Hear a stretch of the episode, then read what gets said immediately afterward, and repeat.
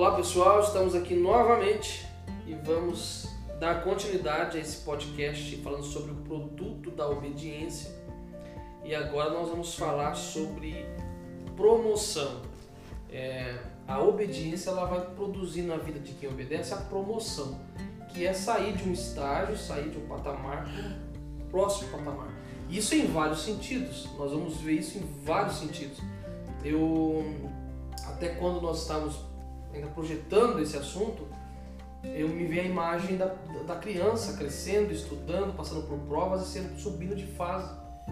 Né? Primeira série, segunda série. Ela vai, vai evoluindo naquilo, ela vai crescendo. E, e isso passa por um ciclo e tudo mais, mas a obediência, lembrando da prova, né? Vem, vem uma, uma promoção. E eu não peguei um versículo, espero que meus amigos pastores Felipe, Leonardo, professor Claudemir Ivan, tem algum para citar? Lembrei do rei Davi, não tem Eu como. ia citar Davi. Poxa vida, falei primeiro. Já queimou. E eu pensei também. Então vamos, vamos, vamos Vamos. ajudar aí. A partir de 1 Samuel 13, que fala lá do, do rei Davi. Aqui, até então, pastor de ovelhas, né? E eh, podemos falar sobre José, mas vamos falar Eu sobre ia Davi falar primeiro? do... Ah, não. Eu vou pensar em outro José. Aí estou José. Mas Para vamos de falar- pensar. Aí talvez ele não fale. Vamos falar sobre Davi, você fala sobre José. e nós vamos ver Davi passando, subindo esses graus, né? Sim. Ele, a princípio, ali como um bom filho e tudo mais, sendo um pastor de ovelha, depois subindo para ir para ser um músico na corte real, depois ali ele vai para ser soldado, né? Nós, nós vamos ver ele subindo, evoluindo, depois de um soldado, ele se torna um dos líderes, né? Sim. cuidar ali do, do, não sei o nome era dado, mas cuidando ali de alguns soldados, indo à frente de batalhas, não como soldado, mas como um general, sei lá, algo do tipo, Acho que um um comandante. comandante das, da, de uma tropa, e depois até chegar rei. E, e esse reinado dele passa por duas etapas. Primeiro ele reina em Hebron, né? Sete anos. Sete anos, e depois ele vai reinar sobre todo Israel. Então é um processo de promoção. 33. Ele foi sendo abençoado, abençoado, Deus foi obedecendo. E Deus não deu tudo de uma vez, né? É, Deus falou assim, ó, você pode, você pode dar um, Você tá, tem capacidade, você chegou num ponto para ter isso, para provar disso. pra- e Deus foi promovendo ele aos poucos. Isso gera temor na, na, na gente, principalmente de quem recebe promessa e começa a seguir, obedecer e buscar, achar que Deus vai dar. Plum! É, às vezes a bênção vem parcelada. Rápido, né? acho que é rápido. Às vezes o cumprimento daquilo que Deus tem na nossa vida vem parcelado. Deus ele vem dando aos poucos, vem dosando, né? E não é só isso, a gente só faria assim, uma pequena voltinha no que nós falamos lá atrás. Depois de haver feito a vontade de Deus, vocês alcançar a promessa. Então, se nesse processo aí a pessoa ela não está obedecendo, não é que Deus, ah, não vou te abençoar. Não é assim, Deus também não é assim. Sim, Mas ele vai tratar com a pessoa, para que a pessoa obedeça, então ela alcance a promessa, a promoção, chegue na promoção. até me lembro da passagem, pastor, é, Gálatas 4.1, que fala que enquanto o filho for menor, ele não pode desfrutar de todo o direito, todo o benefício que, que, o que ele tenha como herdeiro. Ele não tem condição. Então ele, ele é prematuro, ele é infantil, né? Ele não, não tem como. Então é exatamente isso. Agora, quando o filho, esse filho cresce, eu vou fazer um paralelo com 1 Coríntios 13, quando era menino, falava como menino, pensava como menino, agia como menino, eu era imaturo. Mas a partir do momento que eu deixei de ser menino e virei homem, aí a gente pode desfrutar com o filho maduro naquilo que Paulo fala, nós temos que crescer até a estatura de Cristo, para desfrutar de fato toda a herança que nós temos e até assunto que nós vamos falar no imersão, né? Faça a sua inscrição. nós vamos falar sobre isso também no imersão, a importância né, disso. E não há nada melhor do que ser promovido quando a gente está maduro Você não perde. para receber. Porque também em Provérbios, alguém até um amigo meu citou no outro dia, daquela pessoa que ela entra apressadamente para possuir a herança, no final não vai ser uma bênção aquilo para a pessoa. Então, até mesmo para ser promovida, a pessoa ela tem, que, ela tem que estar madura. ela tem que estar apta, ela tem que estar pronta para receber.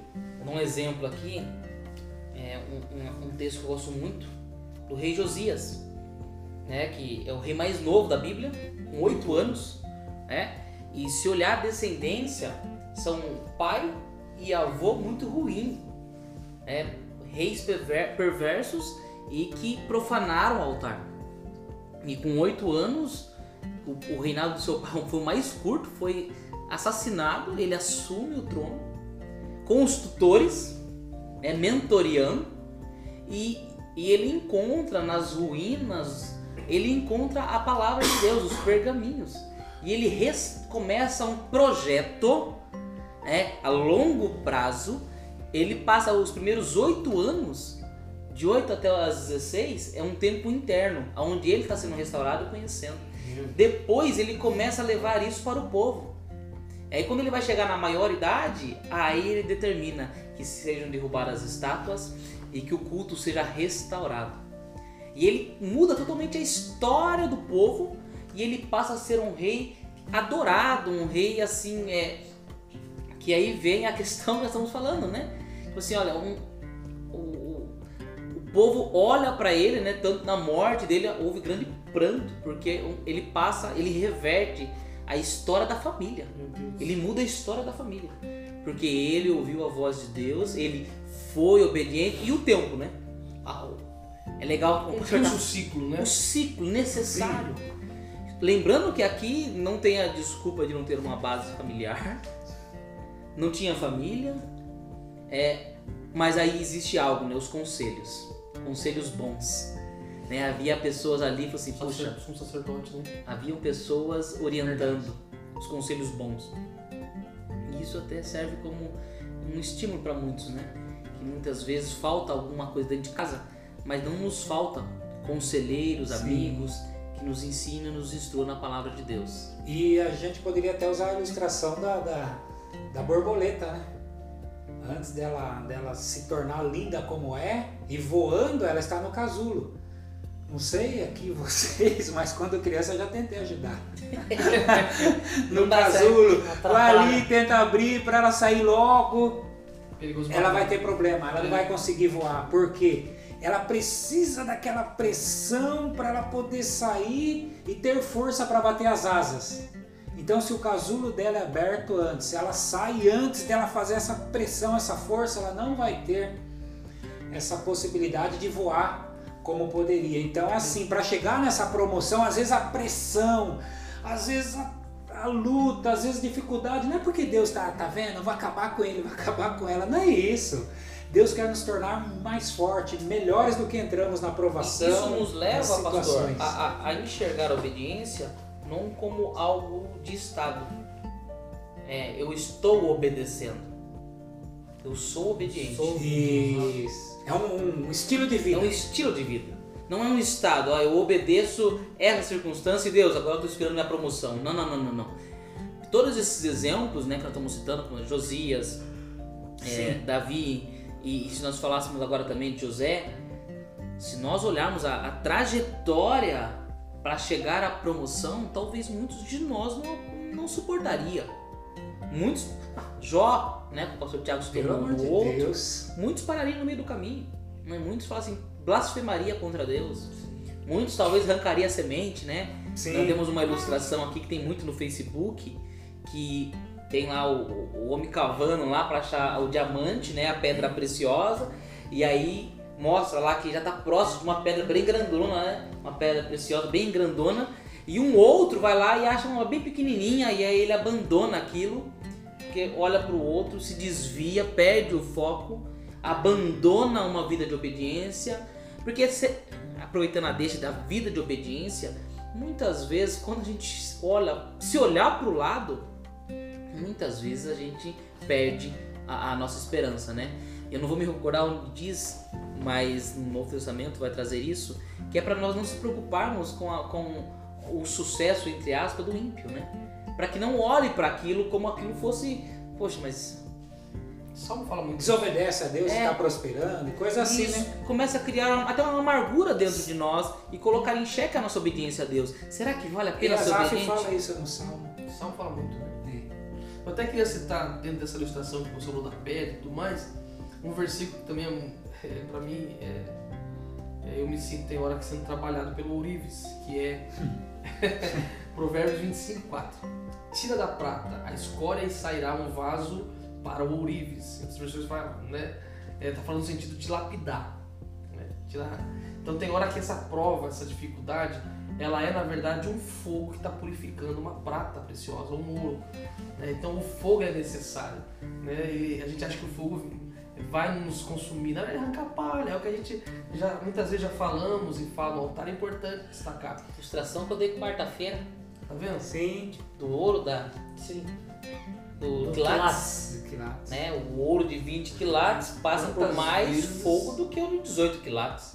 O fogo é a prova. Exato. Tanto que tem um versículo que eu demorei para entender e eu entendi dessa forma. Me ajudem também. Que fala assim que nós seremos salgados pelo fogo. E eu, todos vós sereis salgados pelo fogo. Assim, parece não ter sentido ser salgado pelo fogo. O fogo vai trazer sal. E o pastor possa talvez ajudar. Mas o que eu entendi é o o ser salgado é receber as qualidades, né? Nós já falamos no- no- no Sermão do Monte, receber a qualidade de sal é pelo fogo que é a prova, ou seja, a prova, a dificuldade, ela vai gerar em nós uma condição de sal, para ser sal. Não tem como você chegar a esse nível, esse grau de sal da terra sem passar pelo fogo. Ninguém já nasce sal. E aí, bom, aí podemos usar novamente, voltar a Ananias, Misael e Azarias. Sim. Aquele fogo revelou uma qualidade de sal que eles têm, tiveram, tinham. Uau. Não é verdade? Sim. Né? O, fogo, o fogo é necessário. É. O fogo, o fogo, E não é pra destruir, é pra tornar melhor. O fogo, é fogo- necessário. O fogo Ele- tornou evidente a quarta ele- pessoa, né? Exato. É. Tornou evidente Deus. No... Uau. Ou seja, ele revela o que é interno da pessoa. Exato. Sim. O sal que ela já é. Aí me faz lembrar de uma outra coisa. Lembra que alguém uma vez falando Olha o com tempo. outra pessoa, esquece do tempo. essa pessoa disse assim: Olha, você tirou o melhor de mim e ele tirou o pior que eu tinha. Ou seja, fez sair de mim o pior. Na realidade, aí é que tá, já estava dentro da pessoa. O Sim. que revelou foi a o condição na qual que ela estava, o fogo. Tem então, um- o que vai revelar o fogo em nós? Nós aqui, quem está nos ouvindo. Porque na verdade o fogo, o fogo é para revelar justamente o sal, é para tornar evidente essas qualidades. palha. Mas aí vai mostrar quem realmente está aqui dentro. E é importante, que é importante, Se o pessoal pudesse vir aqui agora, ia, ia ver, levanta a mão, levanta a pé. o importante nesse raciocínio, que eu, eu, eu sempre cito, é que tudo que Deus cria é bom. Sim, Né? E o pecado corrompeu e distorceu. sim, Então Deus criou o homem bom. sim, sim, né? Muitos filósofos defendem que não, o homem é mau. Não, não, não, o homem é bom. O pecado distorceu, mas o fogo nos aponta para o Éden. O fogo nos leva ao original. Sim, O homem segundo o coração de Deus. é verdade. Sobre a ilustração que o pastor Claudemir estava comentando, também tem uma que o Douglas Gonçalves ele, ele fala de uma do Jesus Cop, né? Ele comenta a respeito de uma história de um de dois pastores que tiveram Alzheimer. Os dois pastores tiveram Alzheimer. O primeiro pastor, as pessoas não conseguiam mais reconhecer. Porque quando ele vinha, por exemplo, uma enfermeira, ele começava a dar em cima. Chamar, ah, você é não sei o quê, você é linda, não sei o. E o segundo pastor, que também teve Alzheimer, ele, pelo contrário, ele, ele começava a pregar para as pessoas. Ele queria manifestar Jesus, que ele sabia que era Jesus. Que estava Ou seja, a doença, o fogo, manifestou o que está Uau, interno. já tava lá. Ou seja, a doença. Não trouxe trouxe- Meu Deus! Isso é muito Quem forte. era ele de verdade? Não, Quem era de verdade? Não trouxe a informação, revelou a informação. Revelou. Sim, Só revelou quem era revelou. realmente. E aí- Disse tudo, fogo revela. E aí entra aquela. E até engasguei. Até lembrei da passagem que fala que o povo vai revelar, o fogo vai revelar. Pronto. Se é palha, madeira, feno, palha, feno, madeira, prata Ouro. ou pedras preciosas. É, pedras o preciosas. Ouro, fogo vai revelar. A prova. Deus é fogo consumidor, né? Em Hebreus, né? Eu até tenho um louvor muito, ao- com muito tempo que eu lembrei agora que fala assim: o fogo revelará. E aí continua a frase, né? Eu Sim. tenho um louvor que fala sobre isso: o fogo revelará. Uau. Meu Deus. Já terminamos esse? E achamos que íamos finalizar nesse podcast. Ainda sobrou um restinho para um próximo podcast. Nós vamos falar sobre ser um projetor, ser um abençoador. É ser muito mais do que um abençoado no próximo podcast.